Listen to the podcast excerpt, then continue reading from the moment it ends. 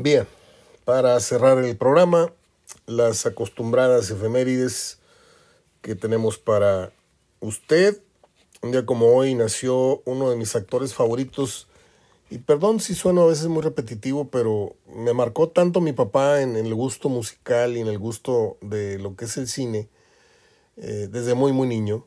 Le digo, yo veía con mi papá películas de blanco y negro, donde salía Edward G. Robinson, salía Richard Whitmark, salían actores de los 50, 60 y por alguna razón él, me tenía ahí a su lado en el sofá y, y yo de 8, 9, 10 años aguantaba vara, viendo una película aburrida, pero mm, me explicaba él, me decía, mira, ese actor se llama así, y este otro actor se llama así.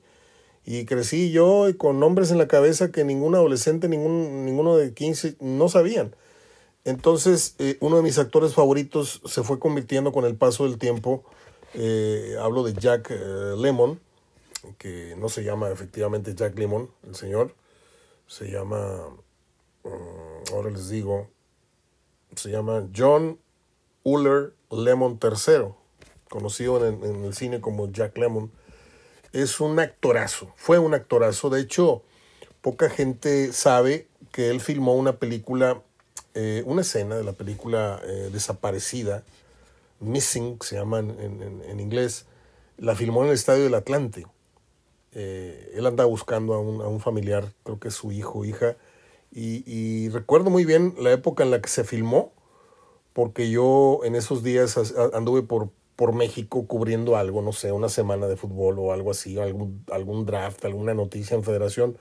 Y me acuerdo que estuve tres, cuatro días allá y cuando estaba por regresarme, un amigo me llamó al hotel, me dijo, Mario, a ti que te gusta mucho el cine, están dejando entrar como extras al que quiera al Estadio del Atlante para unas tomas de una película de un actor que se llama, híjole, yo ya con el boleto en la mano de regreso.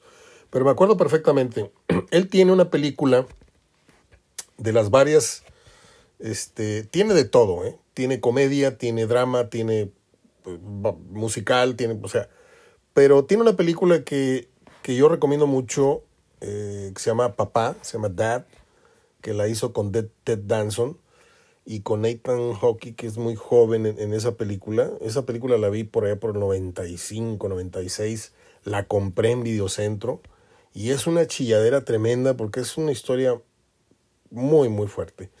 Eh, hizo también la de dos viejos bribones, no sé qué, con Walter Matthau.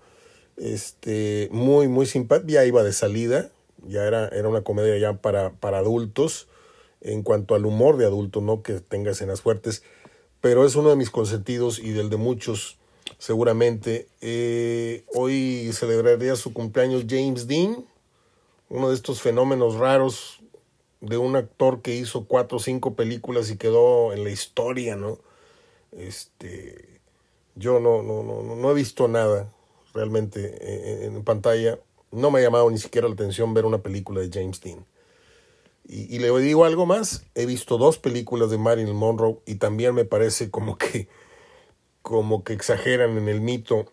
Eh, era muy bella, era de estas güeras que tenían su, su, su, pancita, su lonjita, pero no era ningún cromo de mujer, era hermosa, pero así que digas tú de, de pies a cabeza, había 100 actrices en ese sentido más guapas que Marilyn Monroe, pero el prototipo de la mujer americana, rubia, bella, esto, el otro, sexy.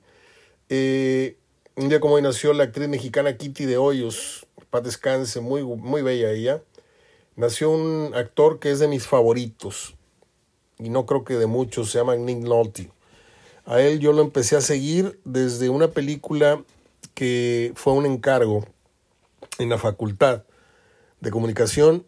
Nos encargaron ver y analizar la película Under Fire con este, este señor que hace el papel de un periodista, un fotoperiodista, eh, no me acuerdo si era del New York Times, que van y, eh, van y cubren la, la guerrilla, la guerra eh, en El Salvador. ¿Cómo se llama este otro señor que hacía la, la conexión francesa, French Connection? Ahorita me acuerdo. Y recrean la escena del periodista norteamericano que es acribillado ante la lente precisamente de, de, de Nick Nolte que, que, hace las veces de, de, la pareja del, del periodista que es asesinado. Y, y, esa película a mí me marcó demasiado. De hecho, este, se filma eh, en México, no en El Salvador. Y yo creo que es una de las eh, películas que más he visto en mi vida. Primero por la obligación de verla tres, cuatro, cinco veces para luego entregar un reporte de todo lo que fue tomas, carácter, característica, caracterización de los actores, el fondo, el mensaje, ta, ta, ta. Y luego ya me puse a verla como si quien pone un disco. Me gustaba ver, me gustaba la música, me gustaba la fotografía, la historia, y, y ahí estaba en sus mejores años. Nick ya luego se descuidó mucho, se engordó, se, se puso muy descuidado y acaba de ser hace unos años una comedia muy buena con Robert Redford. Se van a, a, de excursión, se van de camping y es muy divertida. Pero este hombre incluso hizo algo con Eddie Murphy, 48 horas o no sé qué comedia hizo. A mí no me gusta ver a los actores este, de carácter haciendo comedia, no me gusta. Ni De Niro, ni Al Pacino, ni, ni el que me diga, y menos ahora que vimos este churro que, que, que arrasó en, Netflix, eh, No mires para arriba, algo así, ver a, Meryl Streep haciendo un papel tan, tan, tan barato en una película tan mala. En fin, eh, termino, también cumpleaños Florinda Mesa, es como la Yoko Ono de la televisión mexicana, la que se apoderó de Chespirito y le quitó hasta la camisa. Eh, Gary Coleman, no soy fan de ese niño, creo que era un niño, no un morenito que hacía una serie blanco y negro. El compositor John Williams, ahí sí hay que sacarse el sombrero. John Williams es uno de los genios de la música instrumental. Eh, yo modestamente le voy a decir que tengo eh, algunos discos de algunas películas, serán acaso 50 soundtracks. Tengo toda la música de John Barry, y tengo el 50-60% en un compendio de dos o tres CDs de la música de John Williams, porque eh, tiene, tiene composiciones para, para, el cine realmente sorprendentes. Eh, ¿Qué más? Nick Nolte trabaja en películas como La Copa Dorada, La Delgada Línea Roja, está buena esa, es una película de guerra los trastornos de la guerra. El príncipe de las mareas con Barbara Streisand, mal lo recuerdo, 48 horas al límite, ya les dije. Eh, un loco suelto en Hollywood. Eh, las calles de San Francisco. Trabajó, fíjese, en la serie Canon. ¿Se acuerda usted de, aquella serie del, del, policía este gordito se llama Canon? Trabajó en las calles de San Francisco también. Y tres veces candidato al Oscar en 2018 publicó su biografía Rebelde, uno de mis actores favoritos, Nick Nolte. Eh, no, no me puedo ir sin saber quién eh, salió con él en Bajo Fuego, porque Nick Nolte, a ver, vamos a ver. Permítame un segundito. 48 horas, ta, ta, ta. Ahorita le voy a decir porque no puede ser que se me estén olvidando tantas cosas. Ya me estoy preocupando. Um, no encuentro la maldita película. Aquí está. Aquí está. Muy bien.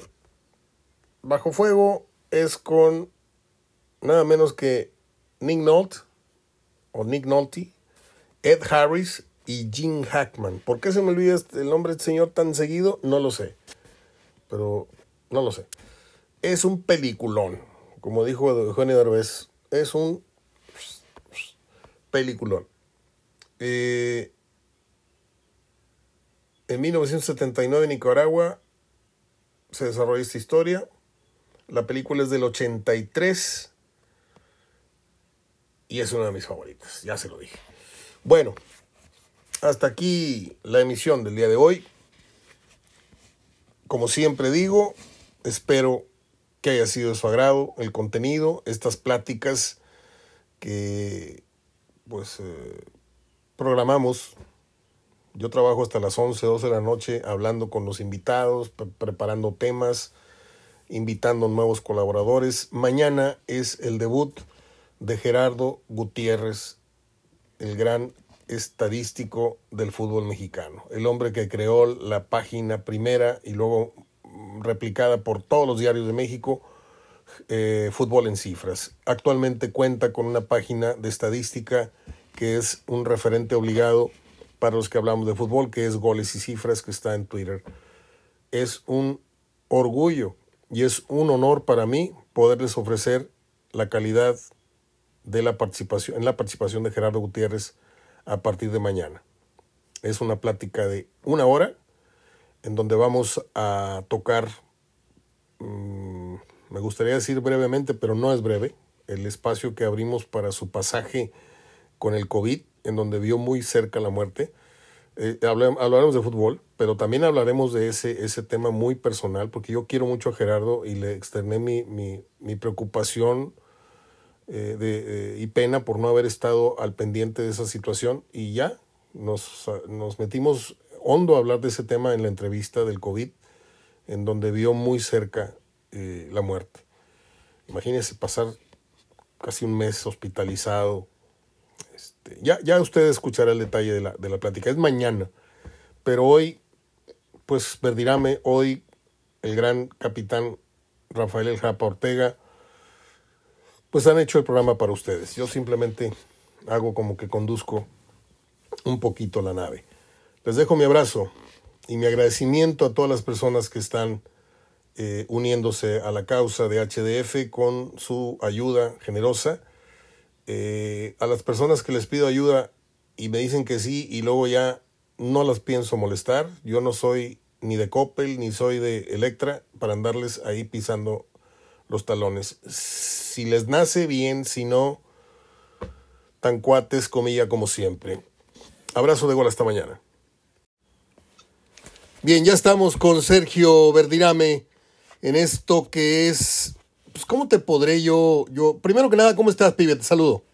Bien, Mario, querido, muy bien, gracias a Dios. ¿Vos, todo bien? Todo bien. Eh, la casa está en llamas y no hay de momento ni una tina, ni una manguera, nada con qué echarle agua. Eh, la crisis está a tope, hablamos de Monterrey, hablamos de Aguirre, hablamos de decisiones técnicas para el partido mañana que no se explican a menos de que no sepamos nada de fútbol. Hablamos de declaraciones cínicas.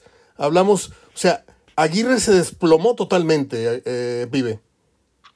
Sí, Mario, a ver, eh, a mí lo que me incomoda es que se desplomó, lo dice muy bien, no declara bien y lo de mañana, si es como lo han platicado nuestros enviados, bueno, la gente que, que está allá y que participamos en programa y que en mi caso he podido hablar muy de cerca el caso específico de Santiago Furcade, dicen que mañana no juega Celso Ortiz y que es decisión técnica que no juega ni él, ni Vegas, ni, Vegas.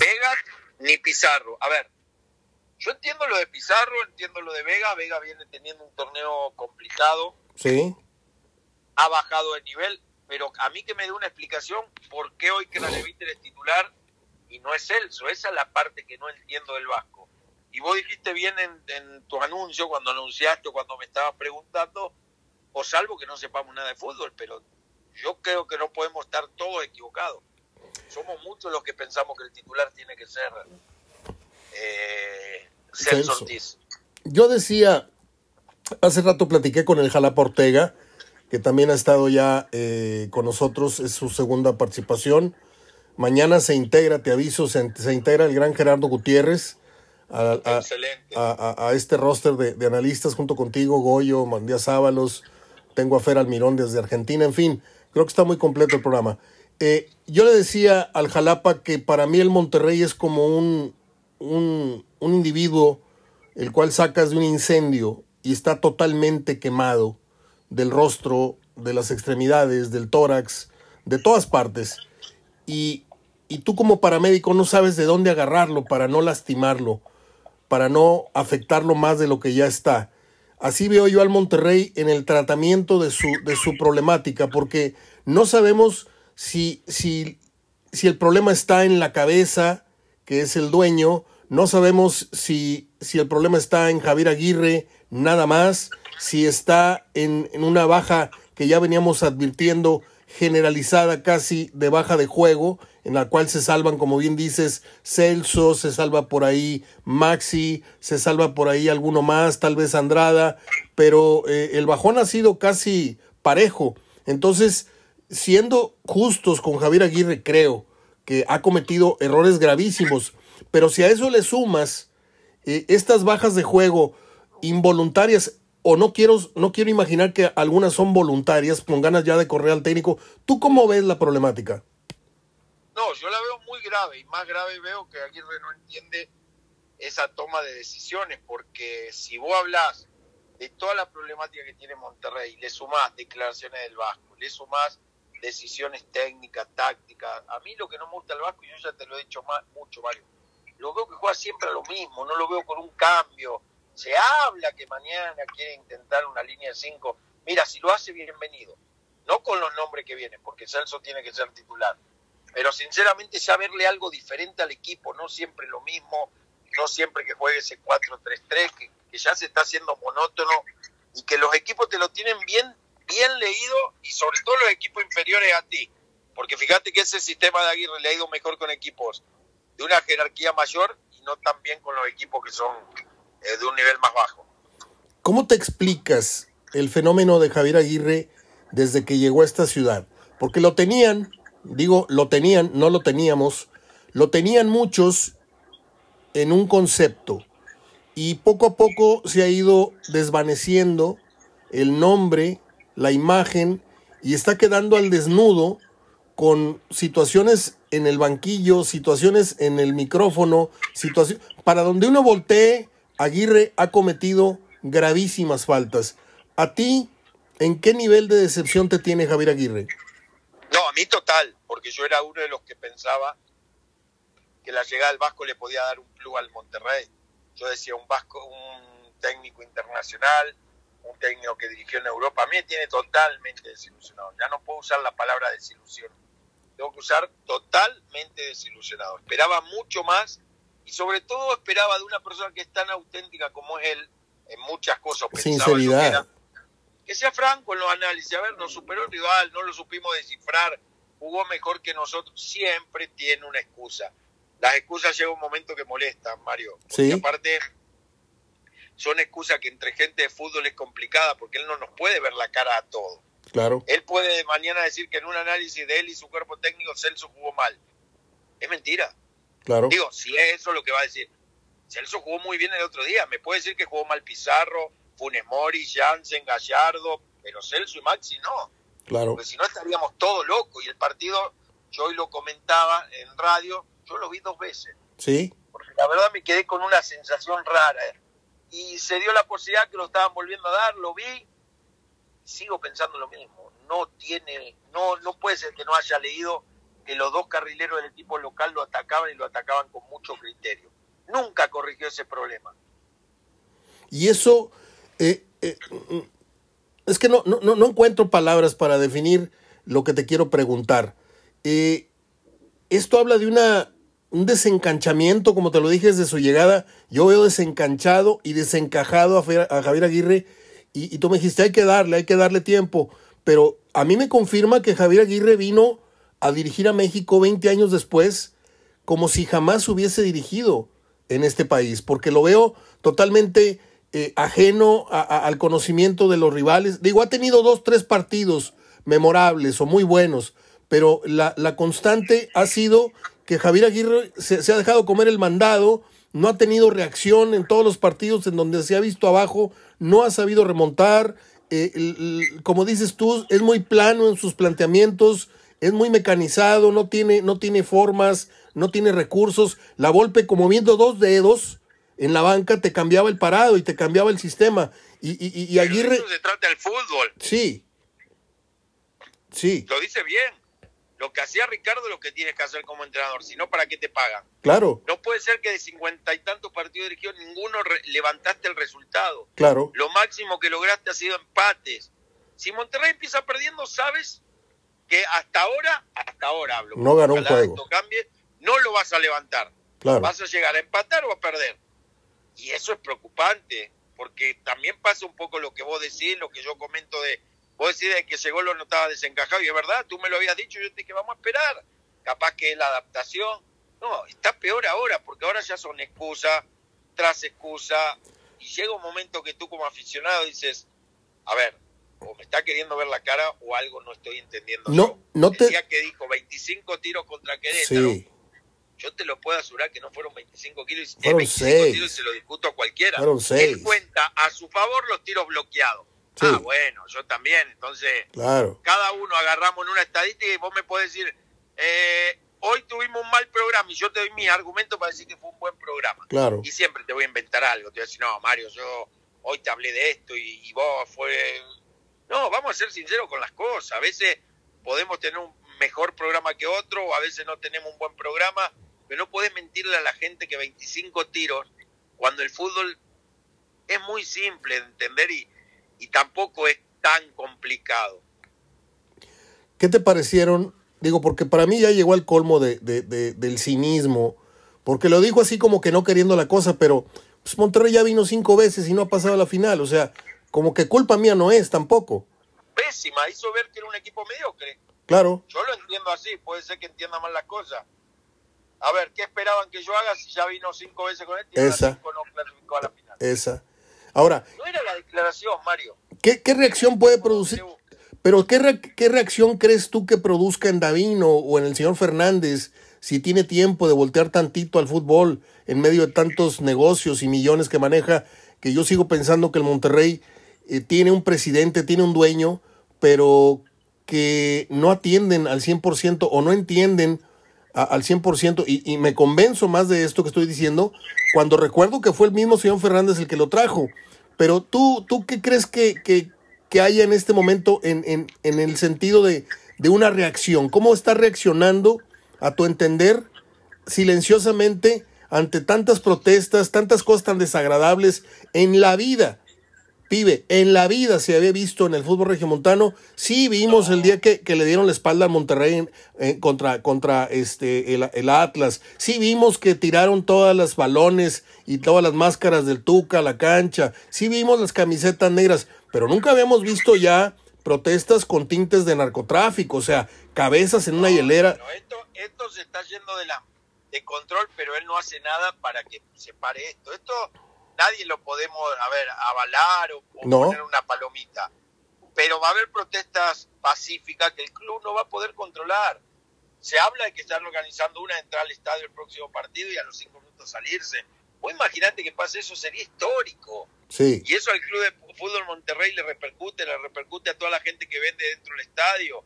Hay otros que piden que no vayan directamente al estadio. Yo he Sí. visto gente que ha devuelto la playera claro, y no se le está devolviendo el dinero, se le devuelve un ticket. sí. Y que dicen, ese ticket lo voy a usar cuando se vaya Aguirre. O sea, Eso es el, pe- el peligro. Yo creo que Javier con la declaración está haciendo que la gente se enoje más. Por eso yo te pregunto, si Javier Aguirre, con todo el cinismo que eh, está expresando, porque ya se descaró, ya está, ya está cometiendo errores impublicables, imperdonables, ¿cuál es la reacción de Monterrey a nivel, a nivel directivo? Porque yo no veo nada. a ver, a eso iba, a eso iba. Me enganché más con el otro tema. Es que a nivel directivo llevas tornela. Yo ni siquiera en este involucraría al diablo porque Sí, de verdad, quizás ni siquiera está en la ciudad, está Dale, en el negocio, dale, sí. no es de los que viaja. El que tiene que tomar decisiones acá se llama José González Ornella y el consejo. Dentro de ese consejo también está Duilio Davino. El problema es que siento que lo que hace el Vasco, no digo que todos se lo aplauden, Esa. pero no, no le dicen que no. Porque yo de hace 10 declaraciones que vengo diciendo alguien que asesore al Vasco o alguien que no deje declarar al Vasco. A ver, yo tengo el derecho, si le estoy pagando lo que le pagan a él, decirte Vasco, vos armar el equipo, nunca te voy a decir cómo, cuándo, pero a la hora de declarar estas cosas no podés decir. Porque es verdad, al club lo trató de perdedor. Sí, sí, totalmente. Ahora, se va, en caso, digo, es muy difícil que un equipo que viene de ser goleado con seis tantos eh, te gane mañana, ¿sí? Pero puede pasar, porque el Monterrey anda tan mal eh, en la autoestima, en la confianza, que puede pasar. ¿Esto dispararía desde allá la salida ya oficialmente de Javier Aguirre o crees que no lo corren hasta que no tropiece con Puebla y con San Luis y, y, y, y- No, si mañana tiene un mal resultado, no sé si si, si salen las cosas bien. Ahora, esto que está esto que está pasando, pibe, le tira toda la campaña de valores y de los eslogans y del himno y de, o sea, queda Monterrey totalmente al desnudo, ¿no? Totalmente, totalmente al desnudo y, y, yo sigo pensando que hicieron muchas cosas equivocadas, pero al margen del resultado, que al fin y al cabo es lo más importante. Pero en este Mundial de Clubes también ellos manejaron muchas cosas que a mí me, me dejan duras. En tu pronóstico, Sergio, ¿cuándo se va Aguirre? ¿Al final del torneo encuentra una crisis en la liga o se va regresando automáticamente, llega y se da el anuncio de su cese? No, yo creo que no llega a final del torneo, salvo que cambie muchas cosas, sobre todo lo futbolístico. si no cambia lo futbolístico, no, no veo cómo aguante el final del torneo. Muy bien, termino con el tema de Tigres rápidamente. Eh, partido que Tigres debe haber resuelto fácil, 4-1, 5-1, de repente se le complicó, ¿no? Y termina con un marcador apretado, cuando Mazatlán realmente era un equipo, pues, como de expansión. Sí, a ver, eh, Tigre me gustó mucho lo que hizo el primer tiempo, lo que tiene que corregir en la parte defensiva. Me parece que encontró un buen equilibrio con Bigón y con Aquín y con eh, ay, Quiñones que entró. Me gustó los cambios que hizo. Jefferson. Me gustó lo de Dueñas, de titular por el Chaca. El Chaca ya era momento de darle una sacudida. Me gusta lo que hace Miguel Herrera. Lo veo que intenta, por lo menos. veo que, que interpreta los partidos y que leyó bien el día de Pumas. Que interpretó que ganaron, pero hubo tres jugadores bajos de nivel. Esos tres jugadores fueron Florian, fueron Córdoba y fue el Chaca y los tres no jugaron. Ese es el mérito de un técnico y me gustaron cosas que hicieron Tigre, ¿eh? Eh, a pesar de ganar a un equipo que es inferior y que te convirtió tres goles. ¿Qué hay que corregir? La parte defensiva. Me parece que Linoski no debutó de la mejor manera. Nahuel se equivoca en un gol, en otro gol se equivoca Pizarro. Me parece que son puntos muy clave que tiene que trabajar Miguel Herrera, pero la parte de ofensiva me, me gustó. Me parece que el equipo empezó o puede llegar a empezar a engranar. Oye, el venezolano muy bien, ¿eh? Muy bien creo en 10 minutos lo que yo le pido a Florian desde que llegó al fútbol mexicano. Que encare, que, haga ver mal a los rivales. Este chico amonestó a dos, dentro de los que amonestó al final a uno lo expulsaron. Sí. Eh, me encantó la primera jugada por la banda izquierda, agarró y le hizo un enganche al lateral, lo dejó tirado y tira un centro mal, no importa. esa jugada no se la veo nunca por el otro lado a Florian. Pero qué dato acabas de dar, ¿eh? En 10 minutos que jugó el venezolano, ya mostró más de lo que ha hecho ya mostró más de lo que Tubán. A ver, en el sentido de encare, ¿eh? Sí. Quiero que la gente interprete encare, hacer amonestar gente. Sí. Florian todavía no ha demostrado eso. Yo no le he visto un regate de que se gambetee con esa facilidad a un jugador como lo hizo Soteldo. Me piden que no te deje ir sin preguntarte la polémica declaración que diste ayer en el sentido de que podrían ser los mismos dirigentes de Tigres los que estén fraguando el fracaso de, de Monterrey. No, no, no, lo que yo comenté y, no voy a cambiar nada de lo que dije, dentro de mi editorial di muchos puntos de vista y al final el, el porcentaje de votación era 85-15. Ok. Y yo dije ese 15% seguramente es Tigre que votó. Sí. Como, al, como algunos directivos parece que son Tigres, pero refiriéndome a directivos de Monterrey. ¿no? Ah, bueno. Ironizando, pues. Ironizando. Es que yo te lo digo, Mario, la gente, hay gente que la entendió muy bien y hay gente que está contentísima y me dice, qué bueno que lo pusiste, hay otro que le, ¿qué metes a Tigre? Pero todo fue dentro de una ironía, o dentro de, a ver, a mí a veces me parece que hacen decisiones tan malas que parece que la hacen adrede, pero eso no quiere decir que yo vaya a opinar o a decir o a confirmar un hecho que a mí no me consta, a mí no, no me consta si son, no son. Lo que sí te digo que hay cosas que hacen y sí parece, de ahí va mi punto de vista o ese 15% que votó a favor de Aguirre, siendo rayado, no lo entiendo. Sigo pensando que fue gente de Tigre que votó. Bueno, termino con esto. No quería tocar el tema, pero te lo tengo que decir porque yo ayer le metí el pecho a las balas. Yo meto las manos, yo meto las manos al fuego por ti. No tengo el gusto de conocer a Santiago Furcade, pero siento que es una extensión de nuestras charlas. Eh, eh, su trabajo trasciende hay, información que él consigue, que tú comentas acá, y, yo le tengo un gran respeto. Ayer, de estas personas frescas que de repente escriben, me dicen que eh, las protestas fueron organizadas por Santiago y que Santiago y tú defienden a capa y espada siempre al jugador argentino. Yo salí en defensa de los dos, primero porque eres mi amigo, segundo porque eres mi colaborador, tercero porque Bueno, La única que faltaba que digan que yo estaba metido en las protestas porque no esas cosas Claro. no, no van conmigo. Qué bueno que no. Entonces, Punto número dos, no creo que Santiago se preste a eso. Y punto número tres, invítalos cuando lo pongan a que vean el programa de, sí, de, mm, del mediodía, ajá, porque he defendido a capa y espada que es mejor jugador Celso que Craneviter. Entonces, al único argentino que puedo defender que la gente no quiera, Funes Mori. Y es el goleador histórico, lo voy a seguir defendiendo. y a Maxi un poco, ¿no? Y, y- no, Maxi, pero Maxi es crack. El arquero es crack. Eh, A ver, pero es que no entiendo a la gente. Creen que por ser argentino tengo que hablar mal. Claro. Sí, Yo hablo bien del jugador que juega bien al fútbol. Nunca en un comentario mío voy a ver la nacionalidad, pero eso nunca. Pero eso me da más la pauta, Mario, y, y te agradezco que me lo digas porque somos amigos, para entender por qué no me meto a Twitter, por gente como esa. Y, y- y yo De tengo, verdad, porque no estoy para discutir con gente que trae en la mente. Ayer me lo puso una persona, es que tú si serías directivo, porque un amigo puso, no un amigo, un agente de Twitter puso que yo sería un gran directivo y uno pone, sí, pero tendríamos 10 extranjeros argentinos y un técnico. Digo, se ve que no me conoce. yo, yo también estoy ausente Se de Twitter. no estoy ausente de Twitter desde hace años por lo mismo, No, porque, no, pero es lo mismo que te preguntaron a vos prácticamente. ¿sí? Con el argumento que yo defiendo a los argentinos y que entonces yo traería 10 argentinos. ¿Sabes cuándo hace que no vivo en Argentina? 30 años. ¿Sabes que hoy mis amigos, hay más amigos mexicanos que argentinos? La gente no tiene idea, no.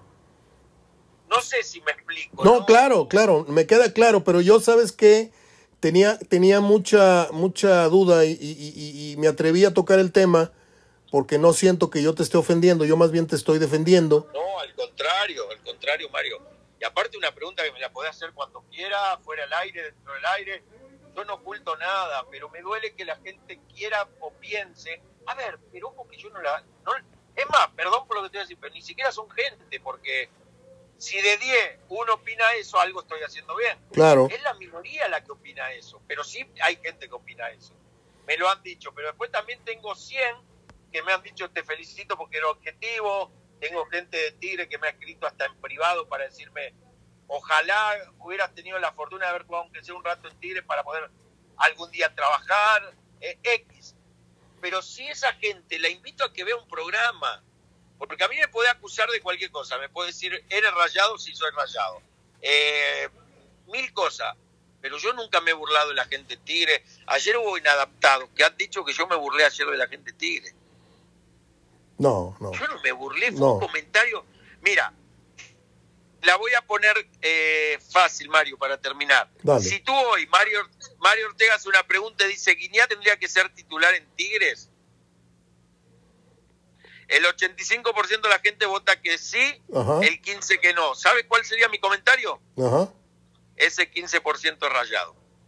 ok, Porque no me cabe en la cabeza que alguien piense que Guiñá tiene que ser suplente. muy lógico. Bueno, a mí no me cabe en la cabeza que un rayado piense que Aguirre tiene que seguir siendo el técnico de Monterrey. La gente no entiende la ironía, no entienden los comentarios. El caló futbolístico. No, un día dije, ¿sabes por qué fue lo de Craneviter? Porque un día dije que Craneviter jugó un buen partido.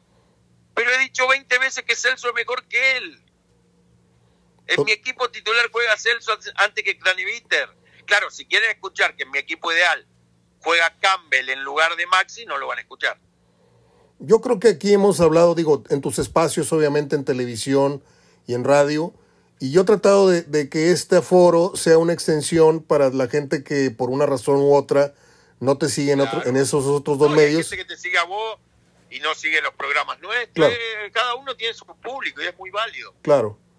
No, pues yo te agradezco, pibe, estos 22 minutos y te agradezco este último segmento que es delicado porque eres de mecha corta como yo y, y yo quería decirte al, al, al, al costo lo que yo viví ayer y que me permití, yo sé que no necesitas de que te defienda nadie. No, pero sí agradezco a cada amigo y, y esto te lo digo a vos como se lo digo a cada uno. Cada uno de los que me han defendido o algo, les agradezco. pues saben quién soy, ya. saben que no ando en esas cosas, y menos voy a querer perjudicar a alguien como Javier Aguirre que ni siquiera lo conozco, lo vi dos veces en mi vida. No, y Máxime.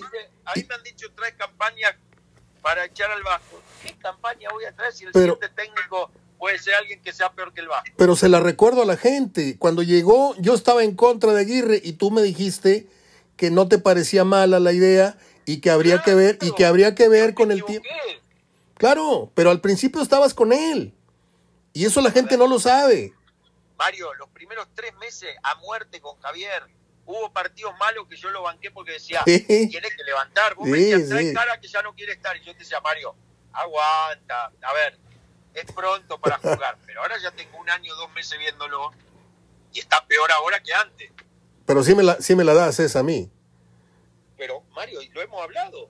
me la das, que te dije llegando. Yo sé que vos estuviste en contra de entrada y, y, atinaste en eso como quizá, a ver, también te hubiera podido ir mal, ¿Sí? pero te la jugaste. Yo te dije, vamos a esperar, porque, a ver, yo sí creía en el Vasco, te soy bien honesto. Yo no.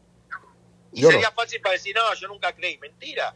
Ahí tengo tres espacios que salgo, en algunos tuve que decir, yo siempre digo lo mismo en uno que en otro no soy de los que cambian. Yo conozco gente en este medio, Mario. Sí. Y vos también debes conocer, que cambia a veces, que te dice. Sí. En una hora te dice Craneviter es mejor que Celso y a la siguiente Celso es mejor que Craneviter. Yo no. Lo que sí voy a cambiar es partido tras partido. Si en tres partidos que vienen la rompe un jugador, yo te voy a decir que, que bien, cómo cambió, pero no te voy a decir yo estaba muerte con este. Es como que vos el día de mañana me, el Vasco levante y me diga, yo de entrada confié en el Vasco. No, vos de entrada dijiste que no. Ya. Y se te cumplió. Yo te voy a decir por qué para terminar. Te voy a decir por qué no confié nunca en la Avenida del Vasco. Porque yo me enteré, yo tengo, yo tengo fuentes en, en España, periodistas con los que de repente me llaman y yo les comento algo. Me decían que el que le hacía el pizarrón a Javier Aguirre era Ambriz. Sí, y, el, y el de los aplausos y el de las mentadas de madre y el de las, en las ruedas de prensa y las de las gracejadas era Javier Aguirre, pero el que realmente le hacía el pizarrón era Ambriz. Entonces yo empecé a tener muy serias dudas, dije yo, desde que se le, se le, se le desmarcó a Ambriz, a Aguirre se le cayó totalmente el teatro en Europa. Esa es la versión que yo tengo. Mira, no, a ver, no, no es mala. A mí me preocupa el tema de, dos temas de él, para terminar. Ya. Uno es la declaración y el otro, ¿por qué no sabe ajustar en los partidos? Yo no lo veo ajustar.